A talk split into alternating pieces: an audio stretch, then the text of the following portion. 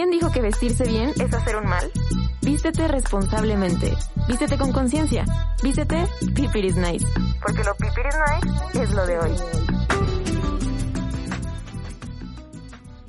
Hola, ¿cómo están? Bienvenidos a un episodio más de People is Nice, un podcast de moda sostenible. Y este podcast sí nace con esta idea de querer entender a la moda de una forma mucho más responsable, mucho más sostenible, pero como ya hemos platicado en otros episodios, para que la moda sea sostenible no basta con, que nos enfoquemos en el tema ambiental, en cuidar el planeta, sino que también hay que enfocarnos en la parte social, ¿no? Porque sabemos que en la moda intervienen personas que al final de cuentas se ven afectadas tanto positiva como negativamente y por eso hoy queremos platicar con Someone Somewhere, que se han convertido en un gran referente en todo este tema social en la industria de la moda. Y está con nosotros Ivette. Ivette, ¿cómo estás? Hola, muchas gracias, Amia, muy bien. Qué padre que estén por acá. Y pues Someone Somewhere justo es una marca que trabaja mucho de la mano con artesanos eh, para la creación de las prendas, ¿no? Pero pues yo prefiero que tú, Ivette, nos cuentes pues primero eh, cuál es tu función dentro de Someone Somewhere, pero también quiénes son. ¿Qué es Someone Somewhere? Ok, perfecto. Pues eh, yo soy Ivette Nava, soy Digital Product Manager.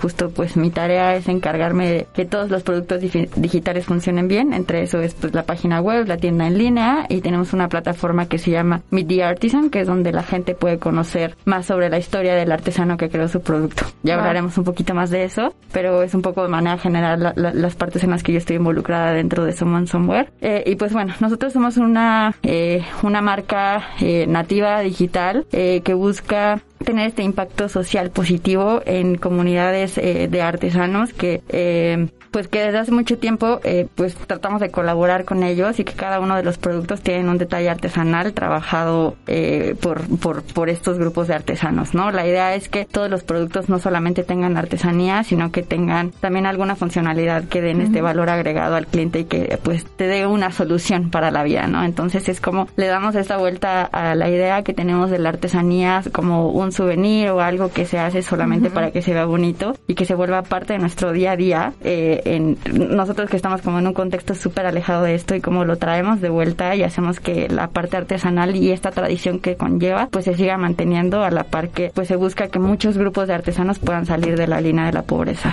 Wow, es, es hermoso de verdad lo que hacen y creo que un tema súper importante de cuando hablamos de moda tenemos que hablar eh, no solo de ser responsables a la hora de comprar, sino también ser responsables y darnos cuenta que detrás de lo que compramos, absolutamente todo lo que compramos, hay alguien detrás de eso, hay alguien que tuvo que hacerlo, hay alguien que tuvo que levantarse a cierta hora para producir eso que estamos usando. Y, y muchas veces ya lo hemos platicado anteriormente aquí en el podcast, el que un producto, una prenda, en este caso que hablamos de moda, nos cueste barata, significa que a alguien le costó ese precio, ¿no? Y que alguien tuvo que pagar el precio para que nosotros pudiéramos tener un acceso tan económico a esa prenda. Y yo quisiera saber cuáles consideras tú que son estos principales impactos eh, en, el, área social que tiene la industria textil o que tú has podido ver de primera mano. Pues eh, justo como dices, ¿no? Creo que eh, es, es, muy común que encontremos pues ropa como súper barata, pero como dices, es, es a costo de, de alguien más y del tiempo que le dedican. Entonces sí es una industria como pues muy sobreexplotada y que además eh, no solamente hacia las personas sino hacia, hacia el medio ambiente entonces justo es algo que pues vale la pena como cuestionarnos y cada vez que compramos y tenemos algo en nuestras manos es como pues detenernos a pensar qué hay detrás no o sea de verdad darnos cuenta de que hay una persona que eh, pues probablemente no fue bien pagada porque nosotros decidimos pagar un poquito menos no entonces creo que es un poco la conciencia de todo esto que consumimos y, y, detenernos a, a ir un poquito más adentro Sí, y creo que me, recuerda esta campaña que no, no recuerdo si le hemos hablado aquí en el podcast, pero es esta campaña que surgió que, que se llamaba Who Made Your Clothes, que justamente buscaba esto, ¿no? O sea, buscaba visibilizar a las personas que hacían la ropa, sobre todo en fast fashion, que era como, ok, tienes eh, esta prenda que te costó 200 pesos, ¿quién la hizo, no? Y entonces buscaba justamente darle como un rostro y darle un nombre a la persona que, que lo hizo. Y me parece que Someone Somewhere hace algo muy similar, solo que a un nivel eh, más local. Y me gusta muchísimo. Eso estaba viendo en su sitio web que trabajan con 180 artesanos que están en diferentes lugares. Eh, voy a mencionar algunos que son como Puebla, Oaxaca, Chiapas, Hidalgo, Estado de México. Y lo que veo y lo que entiendo es que ustedes buscan justamente ser este puente entre el consumidor y el artesano, ¿no? Y, y creo que muchas marcas intentan esto a veces, pero no se logra del todo y creo que ustedes lo han conseguido muy bien. Y quería preguntarte primero que nada, eh, ¿por qué es importante que como consumidores busquemos consumir prendas trabajadas por artesanos? Justo creo que como dices, ¿no? O sea, lo que buscamos es que, que, que seamos este enlace entre los artesanos eh, y el comprador final, eh, en el sentido en el que los artesanos se dedican a hacer lo que lo que saben hacer perfecto, ¿no? Que es artesanía y, y no preocuparse por por vender o, por, y tener que malbaratar su trabajo, sino es como eh, además también justo poder como llevar un poco eh, a ellos la cultura que tenemos eh, en eh, un poco como en, en, el mundo contemporáneo y que eso puedan, o sea, que su trabajo pueda seguir actualizándose y manteniéndose vivo con, con esto, ¿no? Entonces, eh, pues creo que eh, este este puente definitivamente ayuda a que ellos puedan tener como mejores oportunidades en todos los sentidos para ellos, para su familia, para sus hijos, eh, porque justo es como hacer como mucho más digno todo el trabajo que tienen, ¿no? O sea, como eh, además descubren que hay un, un, mundo mucho más grande y como dices, uno de los objetivos principales es que eh, no solamente crezcan los artesanos, sino también como nosotros y que podamos, a, a, o sea, que esta conexión se vuelva mucho más real, no solamente con el hecho de que sabes que lo hizo un, art, un artesano, sino que en el momento en el que tú recibes tu prenda y ves la, una etiqueta con una firma, o sea, del nombre de quién lo hizo y de dónde lo hizo, ¿no? Que justo pues ahí viene el nombre de, de la marca, o sea, este someone que es el artesano que estuvo detrás uh -huh. y, y, el somewhere la comunidad en donde, en donde lo hizo. O sea, además de esto, que justo puedas ir a, a, un lugar, escribir su nombre, ver su foto y conocer su historia, ¿no? A veces justo no, nos platican sobre qué les gusta hacer o cómo, eh, sobre sus hijos, sus sueños wow. y, y, y, tener la oportunidad además de, de, darle un mensaje, ¿no? Que justo esto es algo que, que nos gusta mucho, que es como, como ese extra de hacer la diferencia, de no solamente estamos ofreciendo productos, eh, una playera o una mochila, sino es eh, esta oportunidad un poco como de conectar con alguien más en el mundo que quizá vive en un contexto completamente diferente sí. al tuyo, pero que es, o sea, eso que estás haciendo, no solamente tu compra, sino el mensaje y el darle el valor a su, a su trabajo hace una diferencia tremenda eh, en ellos, ¿no? Y justo, pues después de, de, de tantos años, justo hace poquito ce celebramos como los 10 años desde que Uy. inició este proyecto. Entonces, ir a las comunidades y de verdad, o sea, escuchar a los artesanos y ver el cambio que, hay, que esto ha representado en su vida, creo que pues es muy valioso, ¿no? O sea, ver cómo pues ahora justo eh, pues tienen como mucha más organización y no solamente como en la parte del trabajo, sino cómo impacta en todo, como en diferentes niveles y no de manera individual nada más a un artesano, ¿no? Sino como a toda la comunidad, a sus familias y así. Wow, y a mí me encanta eso porque creo que ahí podemos ver perfectamente cómo al final la moda nos conecta de alguna forma, ¿no? Y, y, y qué bonito es decir como a qué te estás conectando tú. Y ahí entra también nuestra responsabilidad como consumidores, porque al final para mí siempre ha sido las prendas que usamos tienen que tener este valor emocional y un valor que para nosotros es importante porque cuando nos importa algo lo cuidamos. Entonces, eh, también hay nuestra responsabilidad como consumidores como, ok, ¿a qué me quiero conectar, no? O sea, ¿qué quiero usar? Porque lo que usas al final habla mucho de quién eres y no en el sentido de que si te vistes bien o te vistes mal, sino en el sentido de qué estás consumiendo y qué estás poniéndote, ¿no? Y qué bonito que digas esto de que al final la ropa es como una excusa para conectar a una persona que de un contexto súper distinto con otra persona, ¿no? O sea, yo creo que ahí la ropa se vuelve simplemente la excusa perfecta para hacer esta conexión. Y justo en este proceso que tú dices de que se pone en contacto al artesano con el consumidor, ¿qué retos hay para cuidar, o sea, ustedes como marca, qué retos han encontrado para cuidar al consumidor, o sea, que el consumidor esté feliz con lo que tiene también cuidar el producto, la calidad del producto, pero sin descuidar al artesano, ¿no? Y poderle dar este seguimiento al artesano y que se sienta parte de algo. Sí, creo que justo eso, eso ha sido como también un proceso como, como muy largo y que se ha trabajado muchísimo. Uh -huh. O sea, uno desde el lado de cómo profesionalizar el trabajo de un artesano, sí, claro. ¿no? Porque, pues, eh, obviamente, al, algo muy bonito e, e, y, que, y que es parte de esto es que son únicos, ¿no? Al, uh -huh. al estar hecho a mano siempre tienen esta, esta parte eh, única y, y especial en cada, en cada una de las cosas, pero al final como, pues ellos van aprendiendo a mejorar cada vez más su trabajo y que tenga justo la calidad que el mercado necesita para que sean productos exitosos, ¿no? Entonces creo que empieza como un poco por ahí la cadena y, y esta colaboración que se hace porque justo, o sea, no es como que el equipo de diseño llega con el artesano a decirle, ah, esto, esto es lo que se va a hacer, ¿no? Uh -huh. Sino es un poco conocer las técnicas que tienen, entender cómo funcionan y ver si hay posibilidad de mejorarlas para que se entregue un producto eh, final al usuario y, y, que justo ese es otro reto, ¿no? Que siempre nos enfrentamos muy cañón a esta parte. Eh, yo he estado también involucrada en la parte de diseño cuando empecé eh, en Suman Somewhere, entonces era como, ok, necesitamos contarle la historia a la gente, o sea, de que tienes un producto súper cool que se adapta a tu estilo de vida, pero está hecho con artesanía y tiene impacto, ¿no? Entonces a veces como que son dos mundos que chocan y que, que de pronto cuesta trabajo encontrar la línea o el hilo que los conecte, pero eh, pues te digo, ese, ese, es el reto, ¿no? O sea, cómo logras que tenga artesanía y, y, y, profesionalizar la parte, el trabajo de los artesanos, pero por otro lado hacer un producto muy cool que cubra necesidades y que le haga la vida más sencilla a, a la gente, ¿no? Entonces, justo eso, ese es como el reto, tratar de hacer un producto como súper integral y traer como un poco de, de, del lado artesanal al mundo como contemporáneo y a este, a este público objetivo y también traer un poco de ellos hacia los artesanos, ¿no? Para que ellos también lo vivan. Sí, claro, y creo que eh, también es muy bonito y muy importante eso porque cuando trabajamos con artesanos, creo que el brindarle todas estas oportunidades de que justo conozca eh, cosas diferentes, ¿no? Porque al final creo que es un ganar-ganar, ¿no? Porque tanto los diseñadores se, se tienen que empapar, ¿no? De la cultura, de, de, las técnicas, como tú decías, del artesano, y el artesano se empapa de la visión de un diseñador. Entonces creo que ahí es una fusión bien padre que al final hace que no ninguno de los dos se quede justamente en donde está, sino que pueda como expandirse, ¿no? Y pueda conocer nuevas cosas. Y eso a mí se me hace padrísimo porque el día de mañana si un artesano deja de colaborar con ustedes, ya tiene eso, ¿sabes? Ya, ya, ya, ya tuvo esa visión y eso pues nadie se lo quita, o sea, él ya empieza a tener esa visión distinta de cómo funcionan las cosas, ¿no? Exacto, y que ya la tienen muchos de ellos, ¿no? Creo que eso es algo como súper interesante y admirable, conocer a los líderes de, de, de los grupos uh -huh. de artesanos, o sea, son personas admirables, Vic, que es eh, eh, un poco quien, quien lleva mucha... Eh, dirección con los artesanos en Oaxaca, con el telar de Chicotillo. De verdad hablar con él es un espectáculo y aprendes muchísimo cada vez que, que habla, ¿no? O sea, como él, él busca poder compartir este conocimiento con otras personas, más allá de eh, como de, de, ver el éxito. Justo hace poco también eh, compartíamos una frase de sobre Fátima, que es una de las fundadoras de esto, ¿no? O sea, y que también es mucho el mensaje que, que transmite Vic. Es como el éxito no, no se mide como de manera personal y cómo crezco yo, sino eh, en, en en cómo hago que los que están alrededor de mí crezcan, ¿no? Y estos son también como muchos aprendizajes que tenemos desde los artesanos. Entonces, pues tienen mucho ya esta, esta visión y esta manera de, de hacer más cosas. Entonces, nosotros uh -huh. creo que también simplemente es como poder acercarles las herramientas para que puedan seguir teniendo este crecimiento que pues ya tienen en ellos, ¿no? Claro.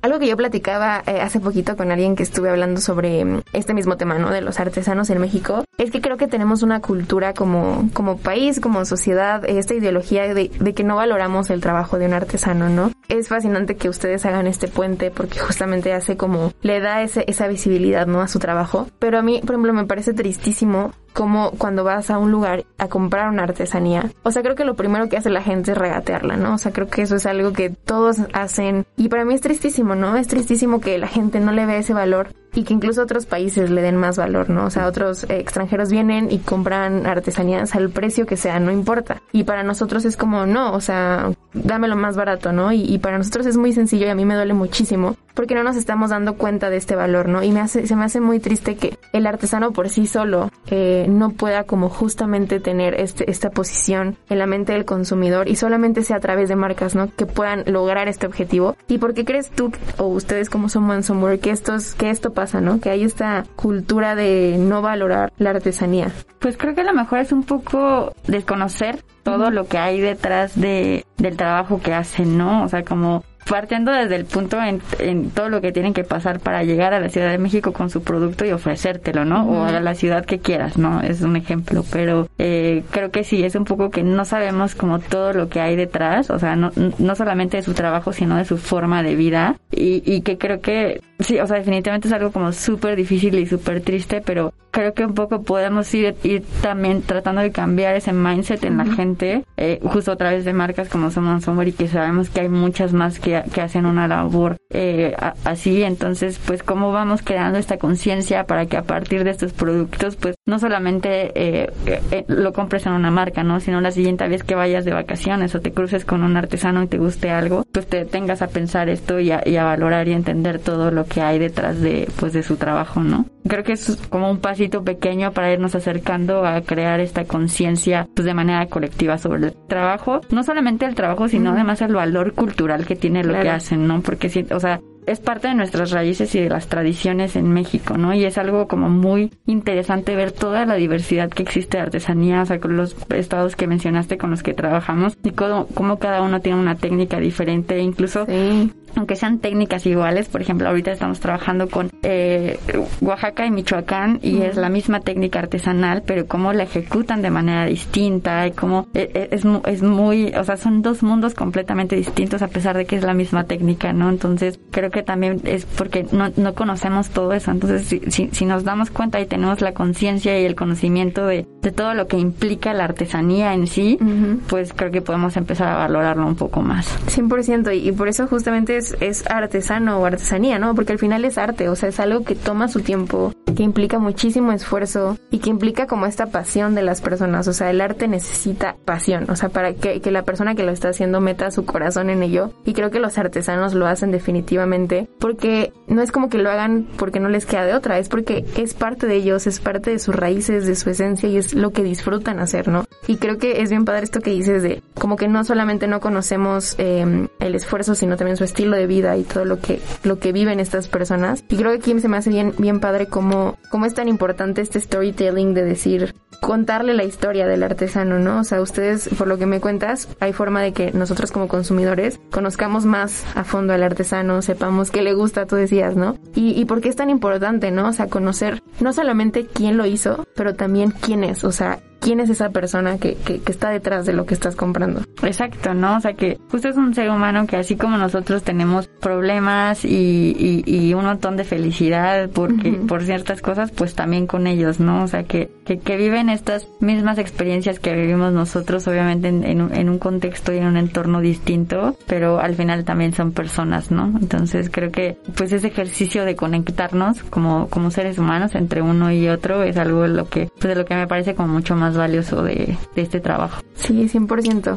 Igual creo que al hablar de moda y desde este punto de vista social, porque es súper importante como abordarlo así es, así ese lado, es también muy importante hablar acerca de las desigualdades que existen, ¿no? Y creo que una desigualdad muy presente en la moda y creo que a moda hablando en cualquier gama de la moda es eh, la desigualdad de género o la discriminación en específico hacia la mujer. Y, y justamente vi eh, igual en, en, su página y en los datos que publican que un gran número de los artesanos son mujeres. Creo que pues la gran mayoría son mujeres y, y sabemos que existe esta discriminación hacia los artesanos, pero yo quisiera también conocer si existe incluso dentro de esa misma, de ese mismo nicho, una discriminación hacia el artesano mujer.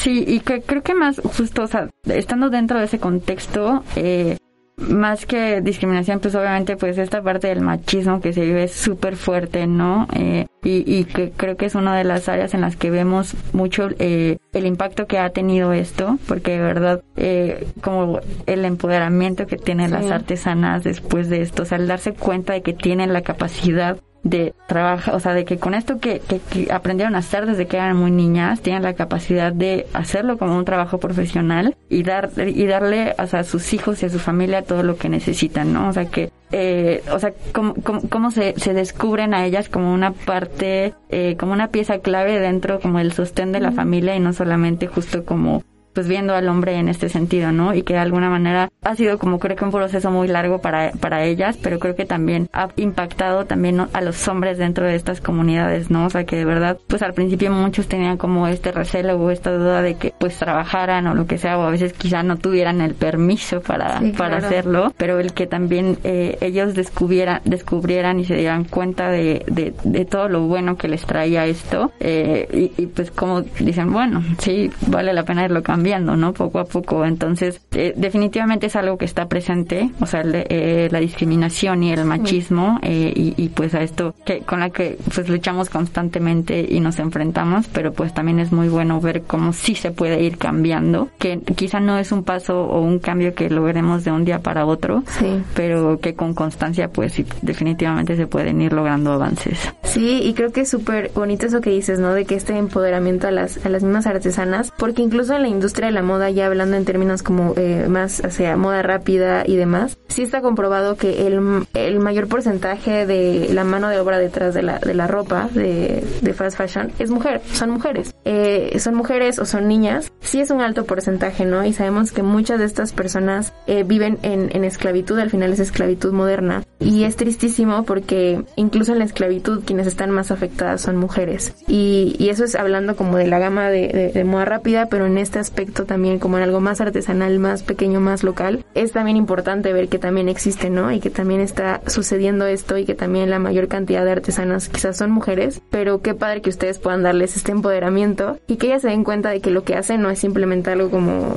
que hacen y ya, ¿no? Sino que significa más y que pueden llevarlo más allá de lo que ellas creían. Ya lo que me encanta de ustedes y creo que lo distingue mucho, ya lo mencionaste tú, es su etiqueta, ¿no? Incluso en la página aparece ahí la etiqueta y me gusta mucho porque justo es como quién lo hizo, el nombre y, dónde, ¿no? Y creo que algo bien importante para que una marca sea sostenible es la transparencia y la trazabilidad, ¿no? Es decir, que tú como consumidor puedas saber trazar el caminito de tu prenda, ok, ya la tengo, pero hacia atrás, ¿de dónde vino, no? Y creo que muchas marcas no tienen esa trazabilidad. Incluso las grandes marcas de, de fast fashion lo han intentado hacer, pero si tú te metes a su página te dice como, no sé, hecho en Bangladesh y ya. Y eso, uno, pues no te dice nada y porque no te dice quién lo está haciendo. Y dos sigue siendo un problema porque sabemos que eh, son lugares donde sigue estando la mano de obra eh, sin condiciones dignas no a un trabajador. Pero ustedes no solamente ponen de dónde sino que ponen un nombre. Y creo que es bien bonito eh, cómo creen ustedes que cambia nuestra relación como consumidor con la prenda cuando sabemos cuando tenemos este rostro no o sea este nombre Pedro Juan cómo cambia para el consumidor pues justo como dices no o sea porque si es como súper diferente decir ah sí lo hizo lo hicieron en, en Puebla. Ah, órale, qué padre, ¿no? Pero, o sea, ya cuando escuchas y dices, ah, lo hizo Petra en Puebla, sí es como, o sea, una vez que escuchas su nombre de verdad, tú, o sea, como que en, tu mente te imaginas una cara, ¿no? Y, y sabes que hay una persona. Entonces, como dices, o sea, que el, el, el, cliente pueda tener la posibilidad de, de ver ese camino hacia atrás y de alguna manera también ellos continuarlo hacia adelante, ¿no? O sea, haciendo este contacto y, y compartiendo esto que les genera con, eh, con el artesano que hizo su producto creo que creo que es como parte de lo que hace como esta magia y esta diferencia y que de verdad como no solamente aprecias eh, el producto por como por la función que tiene en tu vida sino como también por por el impacto y la diferencia que está haciendo no entonces eh, como dices pues buscamos tratar de eh, eh, de ser lo más transparentes posibles en cuanto a este proceso porque justo pues es un tema que delicado y que nosotros más bien como buscamos compartirlo justo también como con la intención de que muchas más personas, empresas, marcas puedan tomar como un camino similar, ¿no? O sea, que el camino que a nosotros nos costó, nos tomó 10 años eh, avanzar, que pues si alguien más quiere causar este mismo impacto, les tome la mitad del tiempo, ¿no? Con lo que nosotros, con estas caídas sí que hemos tenido y los aprendizajes. Entonces ese es un poco como, como la idea de esto, ¿no? O sea, que podamos generar como un sentimiento, o sea, que, que no sea, o sea, que, que, que de verdad conecten y les contemos una historia, no solamente la historia una historia de una campaña de marketing, sino de verdad la historia de las personas que estamos, o sea, porque somos todo un equipo, ¿sabes? O sea, así como el el artesano también es muy importante, es una cadena de valor gigantesca, ¿no? O sea, la parte de los artesanos, de los maquileros, el equipo, eh, o sea, interno de la marca que, que hacemos que, que todo esto pase y colaboradores y un montón de gente. Entonces, justo tratamos esto de darle la visibilidad y el valor que tiene y que aporta el trabajo de cada persona. Sí, y a mí se me hace como tristísimo cuando las marcas otras marcas, ¿no? Y sobre todo marcas como muy grandes, a veces solamente utilizan la imagen del artesano como para su beneficio, ¿no? O sea, como para beneficio propio, para quedar bien, como para mostrar que son una marca responsable o que están haciendo algo, que al final se convierte en greenwashing y solamente es, pues bueno, solamente puse un artesano, lo expuse, lo exhibí como simplemente para yo quedar bien como marca, ¿no? Y, creo que eh, debe ser siempre como un riesgo, ¿no? Que como marca corres de justo eso que decías, encontrar el balance desde cuidar la integridad de mi trabajador, de mi artesano, pero al mismo tiempo como no esconder lo que está pasando, sino como exponer, ¿no? Y cómo encuentran ese balance entre si queremos contar la historia, pero contarla bien. Exacto. Y te digo, o sea, sí es todo, es un, es un reto muy grande poder contar esa historia, pero pues al final no nos, nos sirve mucho porque por supuesto que eh, pues nos hemos encontrado con gente que cuestiona y que quiere saber más de cómo es el proceso que, que tenemos internamente para llegar a estos resultados, ¿no? Entonces el saber justo que de verdad la gente tiene estas dudas y que, y, que de alguna manera pueda generar a veces como cierta desconfianza, a nosotros nos ayuda mucho como para abrirnos el panorama y decir, ok, esto es lo que la gente quiere saber y necesita saber del trabajo que estamos haciendo, ¿no? Entonces, pues buscamos justo poder compartir esta información que les dé la visibilidad de los pasos que estamos siguiendo para llegar a este impacto. Y ya para ir cerrando un poquillo, eh, me gustaría como que lo vi en su página y en su página lo encuentran, pero quisiera que tú nos contaras cómo es el, el proceso, ¿no? O sea, el método de, de, la prenda, porque vi que estaba como la parte de el diseño y la parte artesanal, o sea, cómo funciona todo ese camino para que llegue a las manos del consumidor. Ya, pues bueno, como te decía, eh, pues es un trabajo muy colaborativo. Nosotros tenemos internamente un trabajo, un equipo de diseño que pues es quien trabaja toda la parte de pues las siluetas, la forma, las funcionalidades de los productos, pero pues esto va eh, muy acompañado de la colaboración con los artesanos, ¿no? De entender la técnica y qué técnica artesanal se adapta mejor al producto que estamos buscando. Entonces, pues son como meses previos de mucha investigación, pruebas, trabajos, eh, testeos para poder eh, llegar al producto final que pues obviamente está involucrado en muchos temas de inspiración. El, el, equipo de diseño justo le gusta inspirarse en muchas cosas relacionadas con la tradición de, de, de, la artesanía, pero pues no solamente eso, ¿no? De la naturaleza, de, pues del mundo, de la cultura. Entonces, eh, pues buscar cómo integrar todo eso dentro de un producto. Entonces, pues ya con, pues con esto también pues buscamos nosotros cómo comunicarlo a través pues de todas nuestras campañas, nuestros canales eh, digitales, tiendas físicas. Y, y pues esta colaboración es muy padre, ¿no? Porque justo es cómo va pasando un poco como la batuta y toda la idea eh, de un equipo a otro de manera interna. O sea, esa es como primero una parte, ¿no? O sea, dentro de, de Someone Somewhere, cómo, cómo vamos pasando esta pelotita y esta idea para, para darle forma y convertirlo no solamente en el producto, sino en una historia completa que le contamos al cliente, ¿no? Entonces, pues bueno, después, pues todo este, este proceso digital y, y te digo, creo que sí es muy relevante para nosotros lo que pasa después que el cliente lo, lo, lo recibe, ¿no? O sea, que pueda de verdad conocer esta historia, o sea, pues la historia de Someone Somewhere, que un poco lo que se ha hecho, pero pues conocer de verdad la historia de quien, de quien, de quien tuvo en las manos el producto que, que están vistiendo y que les está haciendo la vida más fácil. Sí, y, y han encontrado como este reto o como un poco de oposición de parte del consumidor ante lo que hacen, porque ya hemos hablado muchas veces aquí que a veces como consumidores estamos bien acostumbrados a consumir ciertas cosas de cierta forma y sobre todo estamos muy acostumbrados a comprar tendencias, ¿no? Lo que está en tendencia. Y creo que algo padre de, de ustedes es que son una marca bastante atemporal, son básicos, entonces al final al ser una marca temporal pues no pasa de moda y lo puedes usar tanto hoy como en 10 años, pero también creo que hay una parte del consumidor que rechaza un poco eso porque está acostumbrado a comprar tendencias, ¿no? Y no sé si han encontrado este este este reto para ustedes, como de al final es como educar también al, al consumidor a, a, consumir de forma distinta. Sí, eh, pues sí ha sido un, reto, o sea, como dices, pues eh, justo tendemos mucho a esto a que los productos sean, son, sean básicos y atemporales, porque al final parte del impacto que buscamos no solamente viene en la parte social, ¿no? Sino también de, del impacto, o sea, que tengamos productos que pues te puedan servir hoy y en 10 años porque sí. pues todavía puedan funcionar en ese entonces, ¿no? Eh, entonces sí, sí es como, sí es un reto cuando, cuando tienes justo, eh, porque nosotros no tenemos temporadas, o sea, no es como que sí. colección primavera, verano y así, o sea, sino que pues más bien justo vamos adaptando y, y lanzando productos que, que creemos que, que aportan a, a, a, lo que están buscando nuestros clientes, ¿no? Eh, uh -huh. Y que pues también un poco entendiendo esto que pues siempre va a haber a quien le guste y a quien no le guste,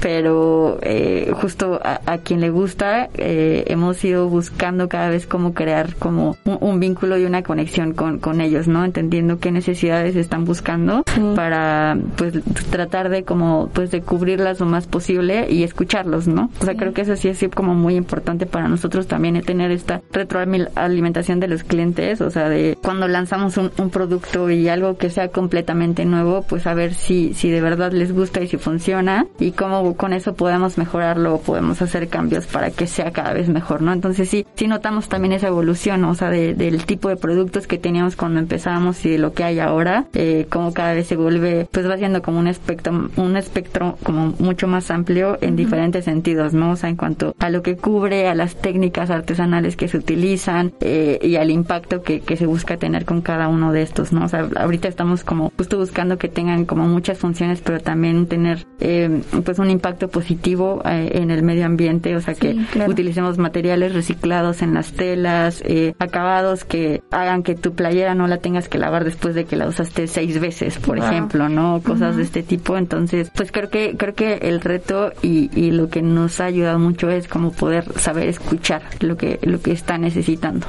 Qué padre. Y sí, es bien importante eso que mencionas de que al final una recordemos que una marca sostenible es aquella que, o sea, sí se enfoca en este caso en lo social, pero que no por eso descuida la otra parte, ¿no? Y descuida el aspecto económico y descuida el aspecto ambiental. Entonces creo que es este bonito balance porque, pues al final, si, si tu gente está bien, tu entorno va a estar bien, ¿no? Y viceversa, si tu entorno está bien, la gente debe estar bien. Entonces creo que es bien bonito que haya marcas como ustedes que estén haciendo estas tres, o sea, enfocándose en estas tres esferas. Y justo creo que lo resumiría mucho como en estos procesos que tú dices, ¿no? O sea, proceso y es una evolución eh, tanto del consumidor como de empezar a consumir de forma distinta, tanto el artesano de empezar a ver su propio trabajo de forma distinta y de los diseñadores de empezar a ver al artesano también de forma distinta, ¿no? Entonces todo es un proceso y de verdad que está padrísimo todo lo que hacen. Y ya antes de cerrar, porque se nos eh, está acabando el tiempo, me gustaría que nos dijeras y le dijeras a todos cómo los pueden encontrar y cómo pueden ir a, sus redes, a sus sitios. Sé que tienen también presencia en Estados Unidos, entonces cómo los, cómo los encuentran. Vale, súper. Pues en México, eh, nuestra página y tienda en línea es someonesomewhere.mx. En todas las redes sociales, eh, Facebook, Instagram, someonesomewhere.mx. Eh, y sí, en Estados Unidos ya también, Estados Unidos y Canadá, es igual someonesomewhere.com. Y pues ahí también pueden encontrar pues lo mismo que, que hay acá. Eh, y pues nada, nada, como cerrando un poquito, justo pensaba, me acordaba de hace poco veía como una clase de Anna Winter, que todo el mundo aquí supongo que conoce, eh, y que justo eh, pues mencionaba esto, ¿no? O sea, y que lo compartíamos dentro del equipo de Somewhere, como tienes también muy claro eh, cuál es tu objetivo o, o, cuál es tu propósito, pero en el camino, pues a veces justo te cruzas como con, con otras causas o con otras cosas que se pueden ir sumando a este propósito, ¿no? Entonces, pues empezamos con el impacto social y, y pues en el camino el impacto ambiental y otras cosas van siendo pues algo extra que pueden hacer que sea más grande. Definitivamente y lo están haciendo muy bien chicos y pues muchas felicidades por todo lo que logran. Y gracias, por también venir aquí al episodio, gracias por ser parte de, de is Nice y gracias también a los que nos están escuchando y viendo y vayan corriendo a ver todo lo que hacen Someone Somewhere, de verdad es una marca muy cool. Pues muchas gracias Ivette y a todo tu equipo por, por estar aquí el día de hoy. Muchas gracias por el espacio y perdón, me faltaba mencionar algo también de los lugares donde nos encuentran. Sí. meet.someonesomewhere.com que justo es en donde una vez que tienen su prende, prenda pueden entrar y conocer la historia del artesano que trabajó. Wow, buenísimo. Eso está increíble. Está, está padrísimo todo lo que hacen, chicos. Y pues bueno, muchas gracias por escuchar el episodio. Y nos vemos en el siguiente episodio de Pipiris Nice.